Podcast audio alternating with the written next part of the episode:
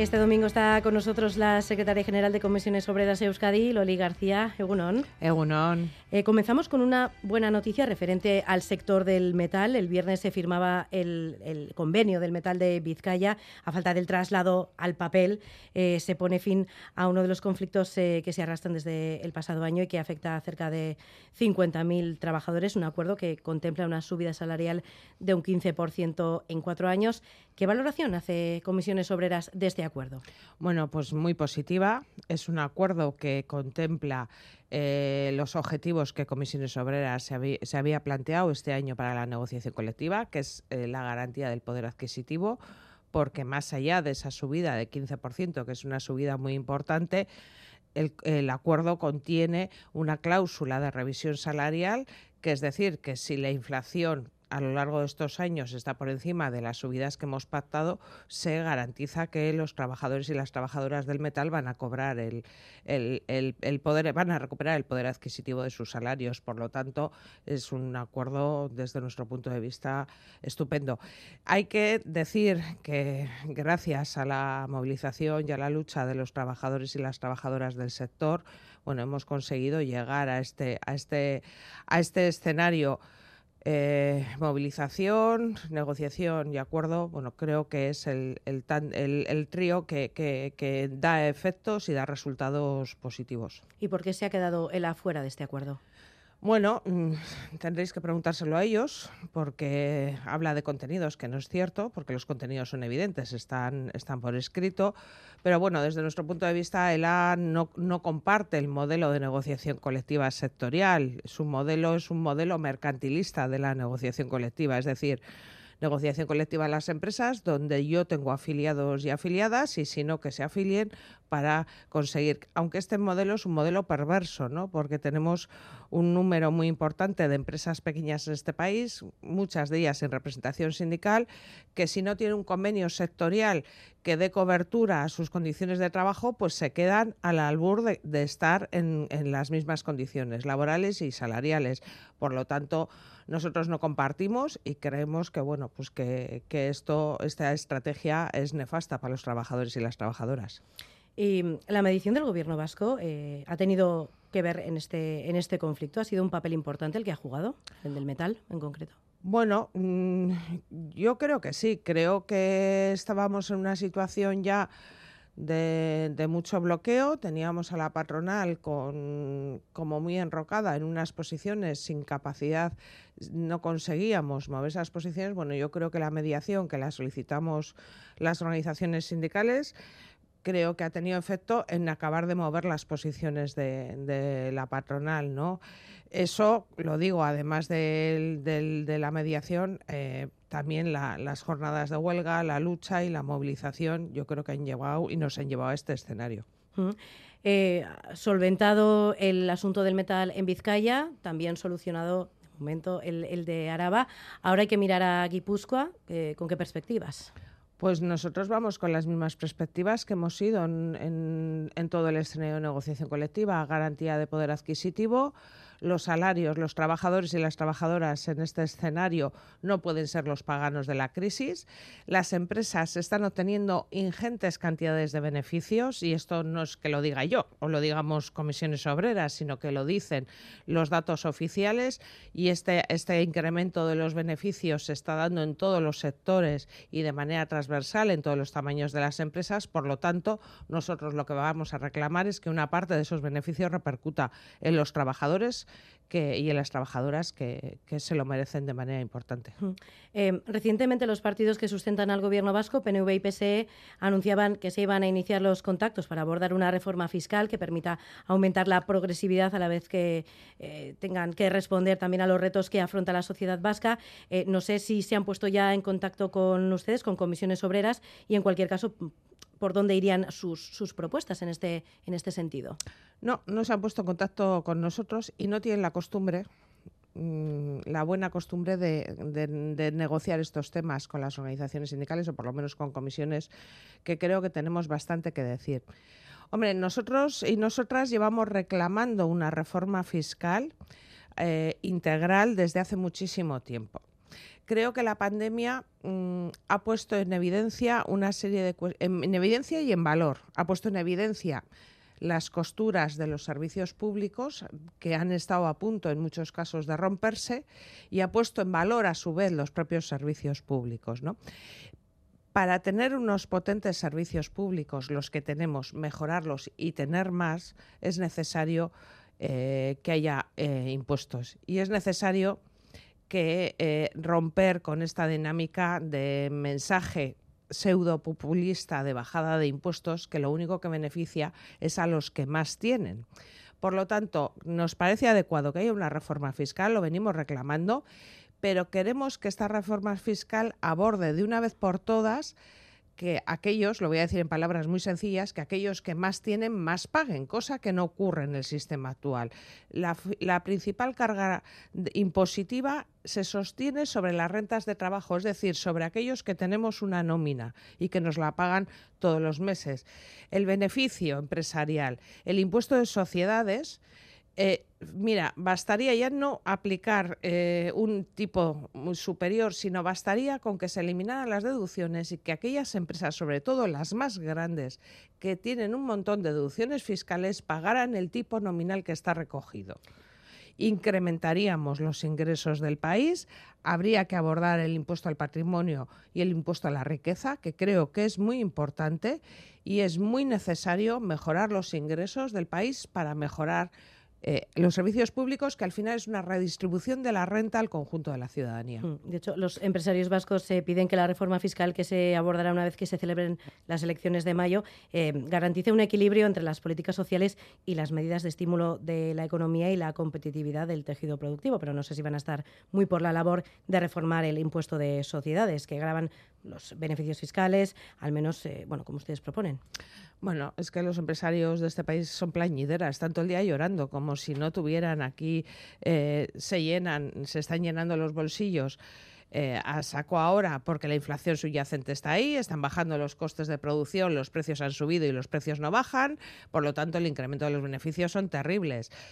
Y nosotros no estamos en contra de medidas de apoyo a los incentivos económicos, de apoyo a sectores estratégicos, de apoyo a sectores industriales, pero eso sí, condicionadas. ¿eh?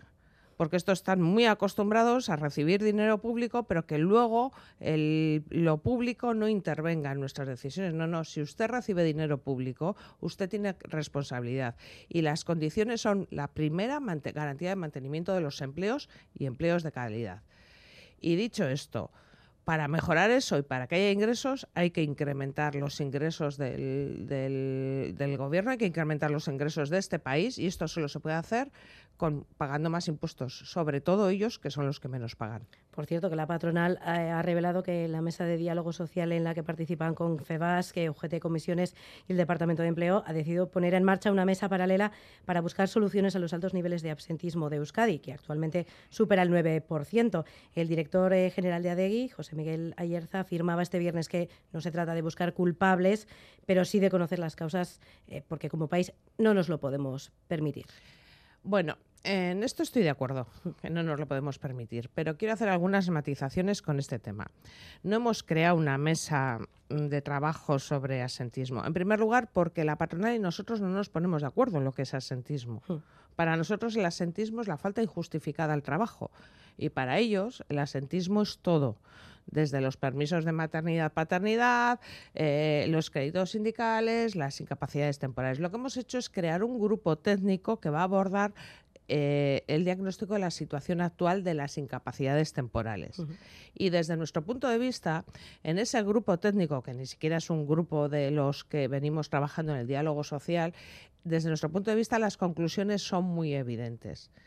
Lo que decíamos antes, necesitamos mejorar nuestro sistema público de salud para poder atender mejor las incapacidades temporales con menos tiempo y abordar eh, los procesos de enfermedad más integralmente. Y segundo, habrá que ver en qué condiciones de salud laboral, en qué condiciones de medidas de prevención hay en las empresas para que tanta gente caiga enfermo, que muchas de esas enfermedades probablemente tengan un origen profesional.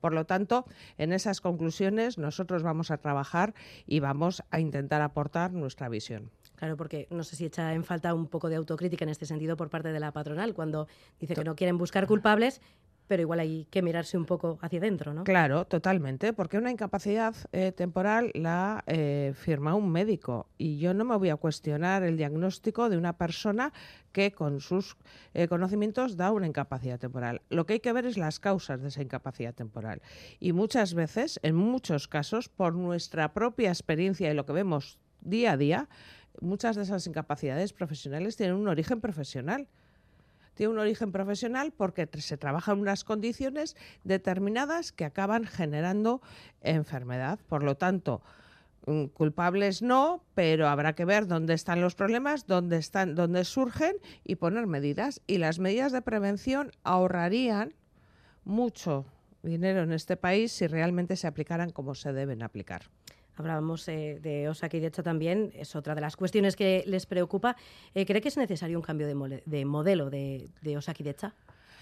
Bueno, es necesario que la joya de la corona que teníamos en este país, que se ha desmoronado, o por lo menos en parte, que era Osakidecha, nuestro servicio público de salud, debe mejorar sustancialmente.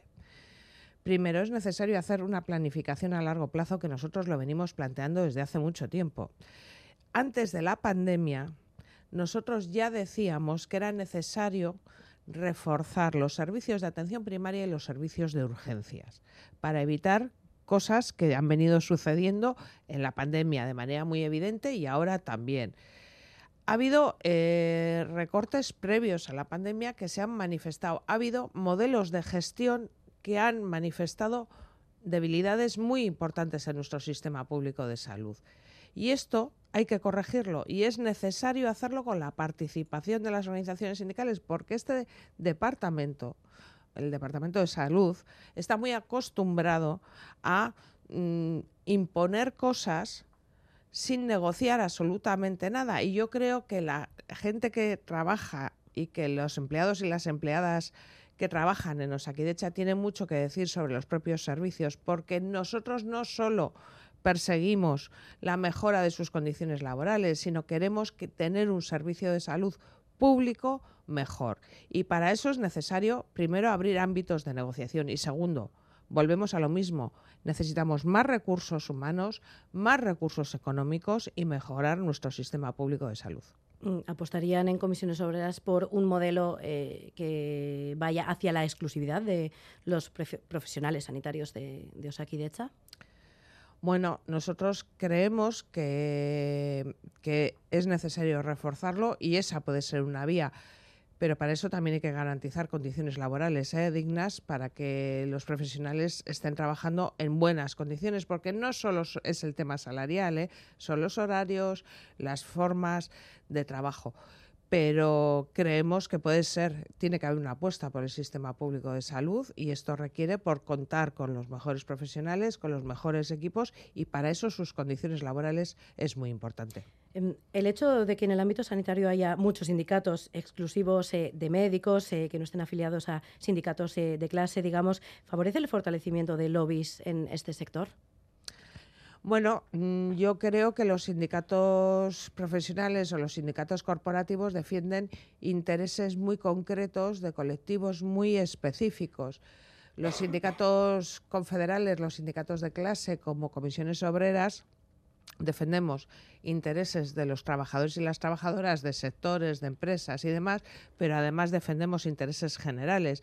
Nuestra eh, nosotros somos una organización sociopolítica, no solo nos limitamos a incidir en las subidas salariales, las jornadas y las categorías profesionales, sino que además queremos un sistema de salud público, un sistema de educación público, unas pensiones dignas, queremos que haya más impuestos y que paguen los que más tienen.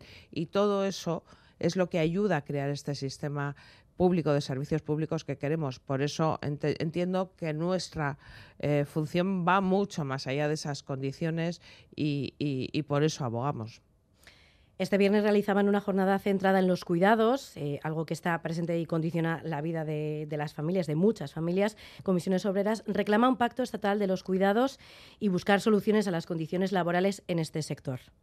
Sí, eh, para nosotros este es un tema eh, muy importante y no de ahora. Venimos en comisiones, venimos abordando el tema de los cuidados desde hace mucho tiempo, desde que empezamos a ver los orígenes de la segregación eh, ocupacional y vertical de las mujeres en el mundo del trabajo vinculado a profesiones muy feminizadas, las menos valorizadas, las menos cualificadas, que son además esas profesiones muy vinculadas al mundo del cuidado. Por lo, tanto, para nosotras esto es fundamental abordar.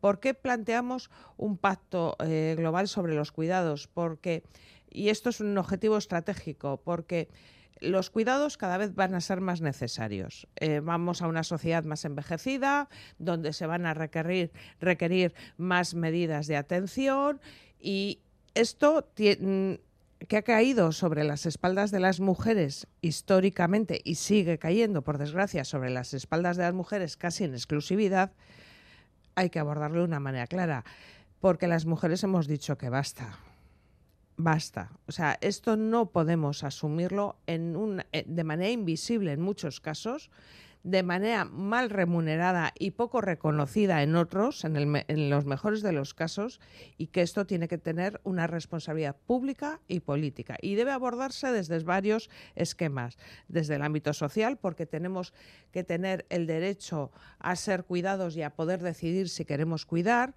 tiene que abordarse desde una eh, perspectiva pública, porque hay una responsabilidad pública y esa parte de, de, los impuestos que deben dedicarse a generar servicios de calidad para atender esto, debe abordarse desde una perspectiva económica, porque esto genera eh, un nicho de empleo muy importante, desde una perspectiva de género muy importante, porque esta es una de las principales trabas para conseguir la igualdad efectiva entre hombres y mujeres. Si las mujeres seguimos dedicándonos casi en exclusiva a los cuidados. Y luego desde una perspectiva laboral, y esa la tenemos que abordar ya.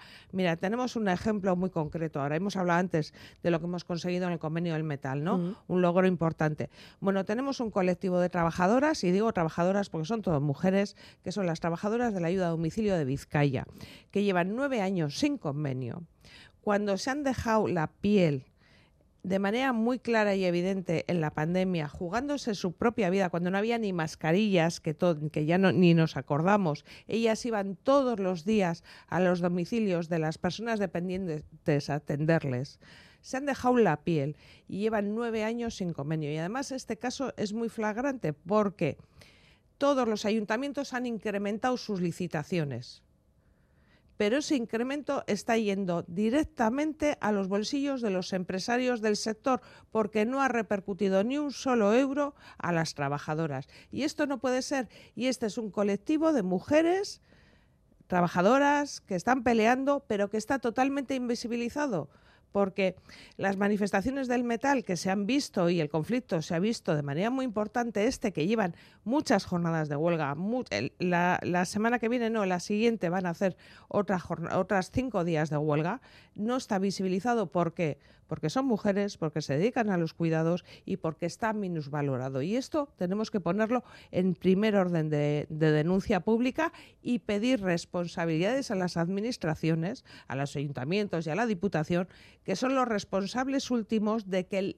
con el dinero de los ciudadanos vía impuestos se estén enriqueciendo una serie de empresarios que no están repercutiendo en el salario de las trabajadoras. Y esa es su responsabilidad. Hablaba del sector de ayuda a domicilio en Vizcaya, pero en Vizcaya también tenemos eh, otro conflicto como el de Vizcaibus, que tampoco está pasando eh, sus eh, mejores horas, digamos. Pues no, no está pasando sus mejores horas y estamos en una situación muy complicada que aquí también tenemos que hacer un llamamiento por dos vías. Mañana tenemos una nueva jornada de huelga. estas parte de estas contradicciones que tiene la administración pública cuando ofrece servicios y los subcontrata y ya, y ya y acaba su papel ahí, cuando no es así. Aquí hay cinco empresas que, han que están licitado el servicio. Una de ellas tiene su convenio colectivo cerrado con IPCs y las otras cuatro no. Y tenemos ese conflicto abierto si una empresa con la misma licitación, con los mismos ingresos económicos, ha conseguido llegar a un acuerdo de este tipo, las otras cuatro deben abordar, porque no podemos crear desigualdades entre los trabajadores de un mismo ya no sector, de unas mismas empresas que se dedican a hacer lo mismo y que trabajan lo mismo. Por lo tanto, aquí hacemos dos llamamientos. Primero, a las empresas que tienen que sentarse a negociar y a reconocer las condiciones y a garantizar el IPC de, estos trabajadores y trabajadoras. Y segundo, a las administraciones públicas, porque su responsabilidad, a la Diputación en este caso, su responsabilidad política es de garantizar el servicio, pero también de garantizar que con el dinero de los vizcaínos y vizcaínas se está dando unas condiciones laborales justas e iguales a todos los trabajadores de, de esta empresa. Nos queda ya poco tiempo, pero quisiera hacerle una última pregunta brevemente. ¿Qué le parece el plan de Yolanda Díaz y Yone Belarra de obligar a la banca a fijar el tipo de las hipotecas variables, a limitar eh, el beneficio de los bancos en este sentido? Y, y, por otra parte también, venimos en una semana en la que también se ha subido el SMI hasta 1.080 euros. ¿Qué le parecen estas dos propuestas? Bueno, pues la subida del SMI obviamente era lo que nosotros y nosotras perseguíamos creo que es una noticia, un, un acuerdo eh, espectacular ha subido un 47% el salario mínimo interprofesional en estos mismos cuatro años, en la senda que marcamos desde el sindicato de intentar que el salario mínimo interprofesional supusiera el 60% del salario medio de este país. El objetivo está logrado. Este año creíamos que además ese salario mínimo tenía que tener un incremento mayor porque el IPC estaba desbocado y creo que es un acuerdo estupendo que va a favorecer cada vez a más trabajadores y trabajadoras. Segundo, hay que poner freno al, al, incremento de las hipotecas. Esto puede ser una sacudida brutal para un montón de familias con un problema muy serio que hay en este país sobre la vivienda y el acceso a la vivienda y nos parece adecuado medidas que contengan ese, ese incremento. Lo de los bancos es vergonzoso. ¿eh? Han recibido millones y millones de dinero público y ahora están volviendo a llenarse los bolsillos que todos los días nos amanecemos con la noticia de los incrementos que encima nos lo chulean por delante de, nuestra, de nuestra cara como si, como si no les importara absolutamente nada y creo que esto es vergonzoso y hay que poner medidas de control de eso. Loli García, secretaria general de Comisiones Obreras Euskadi, gracias por estar con nosotros en Crónica de Euskadi fin de semana y hasta la próxima. Gracias a vosotros, es que recasco. Es que recasco.